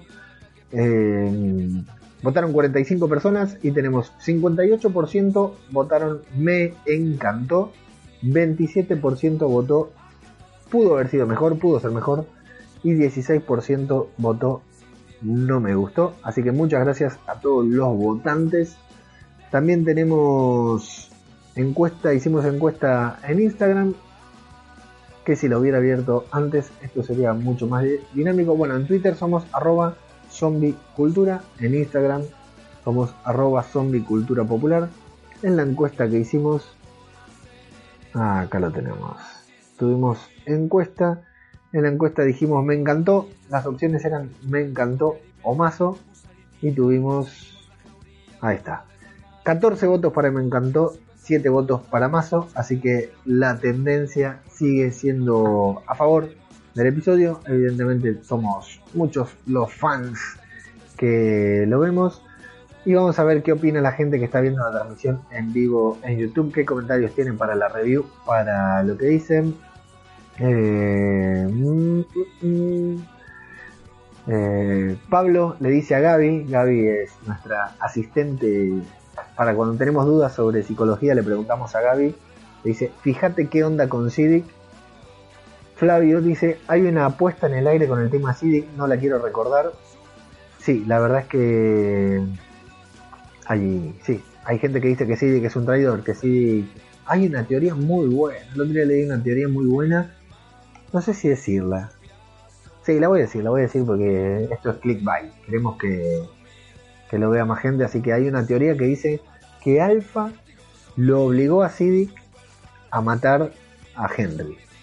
A cortarle la cabeza a Henry. Sería buenísimo. Sería buenísimo. Y que por eso Siddiq está así, pero no. No, ya te digo que no, pero estaría buenísimo. Es una teoría. No me acuerdo quién la dijo. Pido disculpas si, si está presente o si escucha. Fue alguien del Telegram. Pero qué interesante sería esto, ¿eh? Si, fuera así, pero no, no, no, ya les digo que no. Pero bueno, es una teoría. Flavio dice también, huelen a tierra Millón y Ezequiel. Y a mí me parece que yo le anoté un portito a Ezequiel, sí. Y Millón, bueno, no quiere decir nada porque después se ofenden. Pero vean los titulares, vean la noticia. Pablo dice, me dio mucha bronca que, se, que esa situación la vio Nigan, a quien no le creen. Lástima que no la vio alguien más, así echaban a esos tres hijos de puta. Si esos tres fueron terribles. Una bien muerta está. Eh, yo haría todo lo que Negan me pida, dice Gaby. La sádica que mató por error, Negan se murió más fácil que un Walker. Sí, la verdad que tenía acá el occipital muy, muy blandito. ¿viste? Enseguida derramó chocolate y chao, se le fue la materia gris. Negan se va a terminar haciendo cargo del grupo, sin duda. Y del rancho, dice Pablo. Flavio dice: Negan va a ser el número 2 del dios Eugene. Sí, tal cual. Hola bro, dice Nigan, recién acabo de conocer tu video. Gracias, bienvenido. Te recomiendo escuchar el podcast Nigan también. Eh, manejo de la ira 1 con Leo, no sé a qué se refiere Gaby, pero bueno. Eugene es genio, Pablo ha abandonado la sala, dice Pablo. Laura votó por la muerte, estoy convencido. ¿Qué flash cuando salga Nigan? Eh? ¿Le, enfrentarán a Laura otra vez? ¿No? Porque yo tenía ganas de ver qué hacía Nigan con Frank y su esposa, la colorada, que estaba buenísima pero la dejaron en la pica en la temporada pasada. Miguel se lamenta porque llegó al final. Lo podés ver de vuelta, Miguel, y si no, escuchate el podcast. Y el lunes que viene, 22 horas, estamos acá. Pablo dice: Para mí, Laura lo dejó escapar. Sabía que lo iban a matar, pero antes sabía que le tocaba la guardia. Al ver que votaron a favor de su muerte, lo deja salir. Bueno, es una opción también, yo no creo. Y un cura plus, dice Flavio, no sé para qué. Saludos, Leo, y saludos al capo de Mago Pan, que dice Miguel. Gracias, Miguel. Leo en serio que me encantaría tener la paciencia y la pasión por esta serie. Pedorra y desinflada. Bueno, no es para tanto, Miguel. Pará, Miguel es. ¿Qué Miguel es? A ver, ahí si, puedo ver la foto no. Miguel, ¿qué Miguel sos? Perdón, ¿eh? A mí me gusta, Miguel, qué sé yo, viste, cuando te gustan eh, las cosas, ya, ya es así, ¿no? No, no soy un, como se dice, como se dice ahora, no soy un poser, ¿eh? no soy un poser de The Walking Dead. Me gusta, pero también me gusta que me guste. ¿eh? Yo cuando me siento a ver The Walking Dead, me siento y digo, bueno, esto es The Walking Dead, no es The Americans, no es Mad Men, no es Eh, no quiero decir ninguna serie del momento porque por ahí son series del momento, ¿no? Pero cuando me siento a verla digo, bueno, loco, esto es The Walking Dead, me siento y la veo con el mismo respeto que la veía siempre. A veces The Walking Dead no nos trata con el mismo respeto, eso es cierto, pero bueno, es The Walking Dead, ya está. Tenemos 10, 10 años invertidos en esta serie y a mí me gusta, la verdad. Lo que pasa es que yo mm, prácticamente no tengo consumo irónico, yo no veo cosas que no me gusten, si no me gustan no las veo.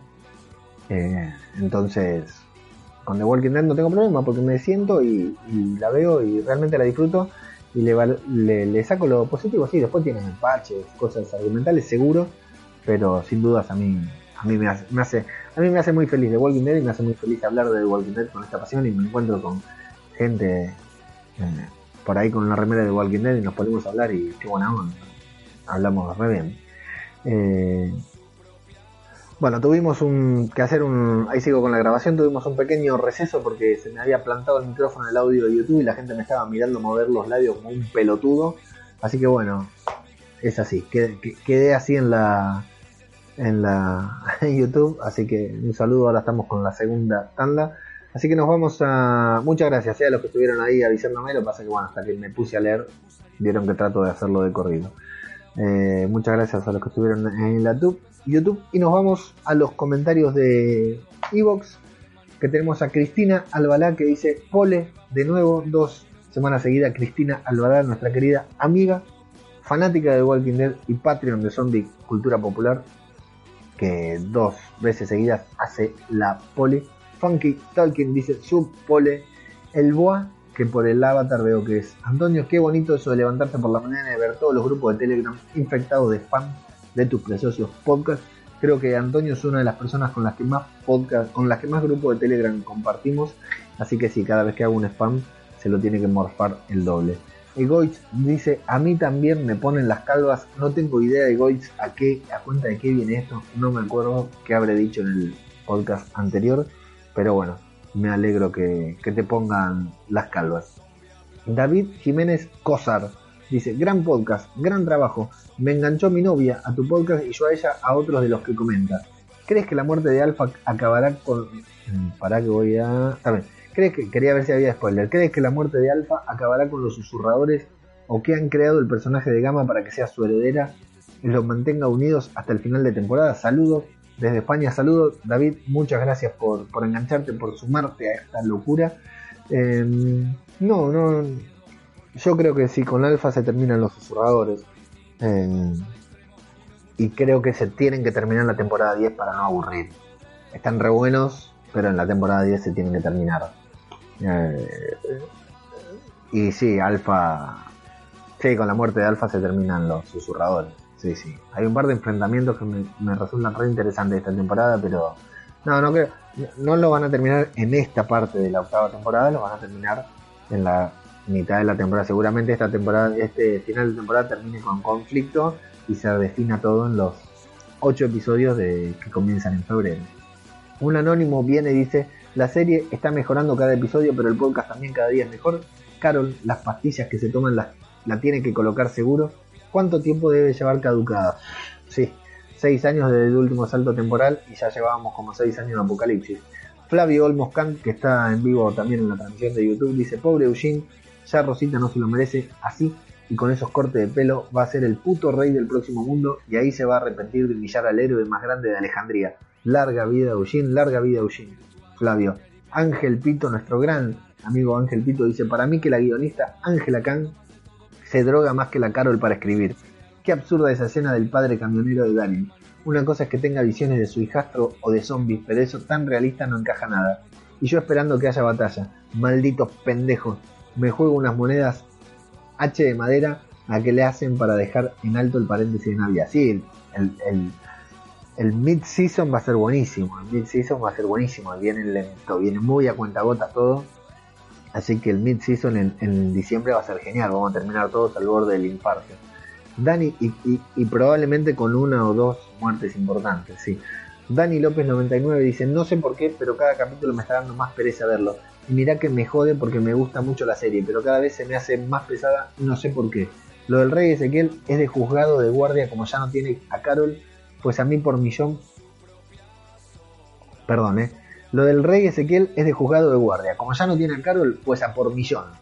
Echo mucho de menos la atención de otros capítulos. En fin, no dejaré de ver la serie, pero cada vez me dan más pereza. Gracias, figura, por tu podcast. Es lo mejor de la semana. Muchas gracias. Dani López. Sí. Eh, sí, sí.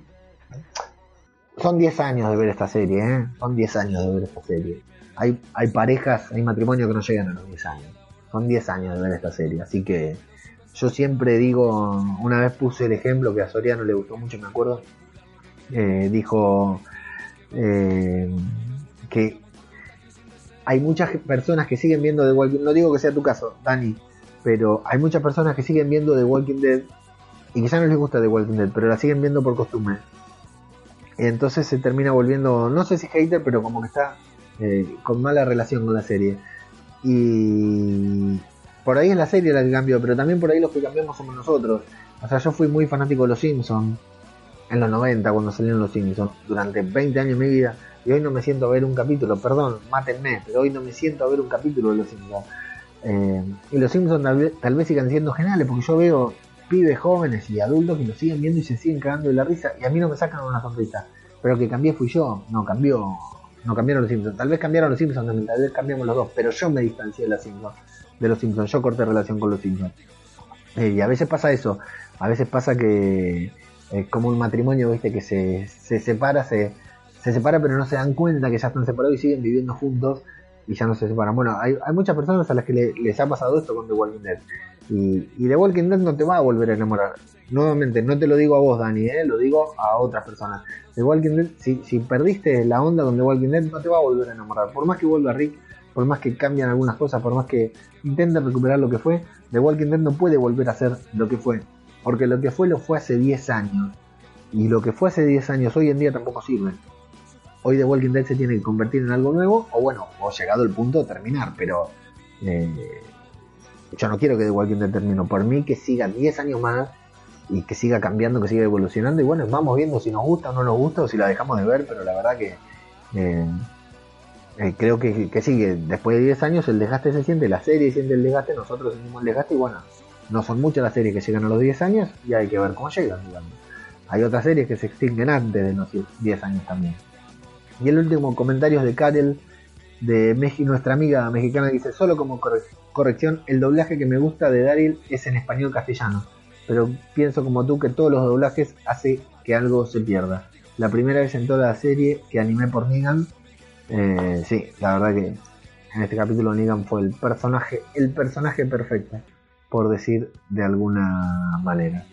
Eh, sí, la, voz que le ponen a Daryl no tiene nada que ver con Daryl, con el actor, pero la voz que le ponen a Daryl en, en castellano, digamos, en español latino, como le decimos, la verdad que es espectacular. Nada que ver con, con la voz de Daryl con la voz de Norman Reedus. Pero bueno, mira, y dice Miguel que él estaba casado cuando comenzó The Walking Dead. Yo cumplo este año, en un mes cumplo 10 años de casado. Así que me, casé con The Walking Dead. Mira cómo, cómo es la vida, ¿no? Bueno, eh, estos han sido los comentarios, sus impresiones sobre The Walking Dead. Un capítulo que no pasará a la historia. Un capítulo que no va a pasar a la historia de The Walking Dead, seguramente. Es ese famoso capítulo que a los, en los podcasts les gusta decir: un capítulo de transición. Anda la concha tu madre. Todos los, los capítulos son de transición, salvo el inicio de temporada y el final de temporada. O el anteúltimo en Juego de Tronos. Eh, pero bueno, eh, recomendarles que para completar la experiencia eh, escuchen también el podcast, el podcast de David Mulé junto al equipo H de La Constante. Algún día me voy a dar una vuelta por ahí para colaborar también, para dejarles mis impresiones y mandarlos a todos a cagar cuando hablo mal de The Walking Dead.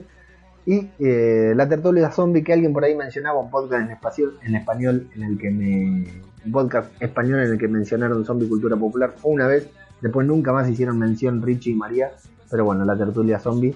Y mandarles un saludo como siempre a Plisken y Garrapato de aquí huele a muerto, que esta temporada de Walking Dead no la están cubriendo eh, episodio a episodio, van a hacer un capítulo a fin de año para el final de temporada, para el mid-season, pero sí están con misión de audaces sacando sus especiales de Del crimen al cine, esos episodios, esos especiales geniales en los que hablan de asesinos en serie, de asesinos, de terribles asesinos en serie, que dan seguro más miedo que un zombie y sus adaptaciones al cine, así que ahí los podemos escuchar a Plisken Agarra al lentes y a veces cuando va, cuando se acuerda va a Sociedad también. Así que les mandamos un saludo y eh, busquen el feed del Chiringuito Podcastero, el Meta Chiringuito, ese programa de Meta Podcasting en el que hacemos un podcast hablando de podcast, que Karen, nuestra amiga, oyente y podcaster de guiones adaptados, entre otros, hizo, entre varias entrevistas que hizo, le hizo una entrevista muy linda a Plisken el Misterio de Aquí a muerto en edición de Audaces. Busquen el Meta Chiringuito, muy interesante la, la entrevista que, todo lo que hizo eh, Karel, pero la entrevista que le hizo Plisken Misterio, como estamos hablando de zombies, ideal para preguntarle a porque hablan mucho de Aquí huele a muerto y de Misión de Audaces, así que se lo recomiendo. También quiero recomendar, por supuesto, que se enganchen a nuevo podcast que hemos lanzado en Radio de Babel, el podcast que faltaba, en el que cubrimos, abrimos un poquitito el espectro y cubrimos varias cosas, aunque hasta ahora solo hicimos podcast del Joker y estamos haciendo un semanal de Watchmen. Vean Watchmen, sigan Watchmen, lean Watchmen y escuchen nuestro podcast de Watchmen. ¿Cómo se llama? El podcast que faltaba sobre Watchmen. Síganse, busquen el feed, suscríbanse porque estamos estamos y vamos a hacer cosas muy interesantes y como siempre a podcast cinematográfico de Marvel en donde todas las semanas intentamos publicar algo distinto tenemos el club de lectura tenemos la review de las películas tenemos los audio cómics y tenemos los expedientes Almost Can de la serie de Marvel TV que pocas personas vieron. Así que hay de todo para ver en Radio de Babel. Y donde encuentran todo este contenido en www.radiodebabel.com ahí está casi todo cuando lo suba va a estar todo. Arroba zombicultura en Twitter, arroba zombicultura popular en Instagram. Síganos porque vamos a anunciar este fin de semana sin falta los cuatro sorteos que vamos a tener con Zombie Cultura Popular. Estamos muy contentos con los sorteos que tenemos. Eh, vean en el canal de Instagram TV y en YouTube la cobertura que hicimos de la premier de Zombieland 2 Tiro de Gracia, Zombieland 2 Double Tap, una gran película que les recomiendo mucho ver.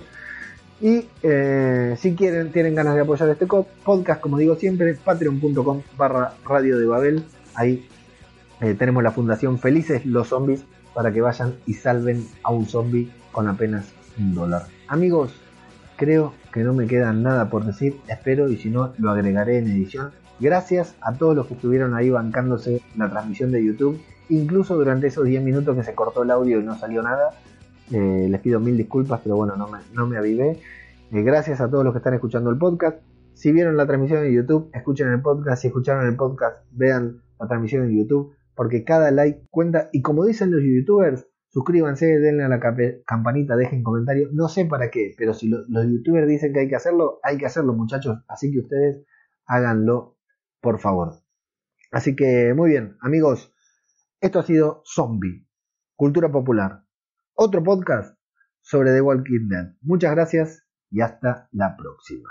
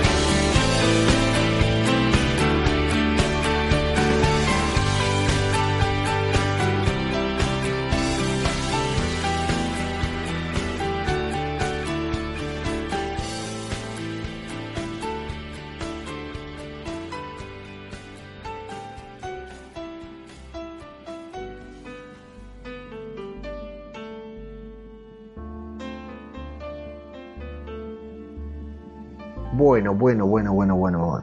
Acá estamos en... Debajo de la máscara. A ver... No, no, no vamos a hablar de spoiler. Quiero teorizar sobre lo de Negan, ¿no? Porque qué, qué lindo esto de que Negan se haya escapado. Eh, lo de Negan saliendo de, de- eh, perfecto, igual que el cómic, digamos, es donde la trama empieza a jugar, es como que podría haber pasado hace varios capítulos, pero bueno, eligen hacerlo ahora y me parece perfecto. Ahora, lo ideal, ¿qué, debería pasar con Negan? Negan, la única forma de, de eh, saldar su deuda es matar a Alpha, liberar a Hilltop, a Oceanside, a Alejandría de los susurradores. Entonces debería ir y matar a Alpha tal como el cómic. Sabemos que en el cómic Negan le corta la cabeza a Alpha. Es él el que termina el problema con los susurradores. Eh, todavía muy pronto para eso. Porque los susurradores tienen que dar mucho más juego. Y yo no sé si va a ser Negan el que corte con todo esto. Porque la que lo tiene que hacer con, es Carol. Y Carol con Negan personalmente no tiene nada. O sea, Negan puede saldar deudas con, con todos, matando a Alpha, pero no necesariamente con Carol, porque Carol la verdad no tiene nada. Nunca le hizo nada en primera persona. De hecho, Carol y Negan no tuvieron escenas juntos aún en la serie. Entonces, estaría buenísimo que Negan vaya y se enfrente con los susurradores. Estaría buenísimo que Negan mate a Alpha al igual que los pero yo creo que no. Yo creo que la serie va directamente porque es Carol la que tiene que matar a, a Negan. Así que, no sé. No sé qué pensar con esto, pero sí dispara muchos, muchas posibilidades el hecho de que Negan eh, pueda eh, esté libre, esté libre y bueno, vamos a ver qué decisiones toma. Y la gran duda, la gran duda a despejar es quién liberó a Negan. No sé si es relevante, no sé si va a terminar siendo relevante. ¿Quién le abrió la celda a Negan? Para mí dormía con la celda abierta igual, pero bueno. ¿Quién le abrió la celda a Negan para que se pueda escapar?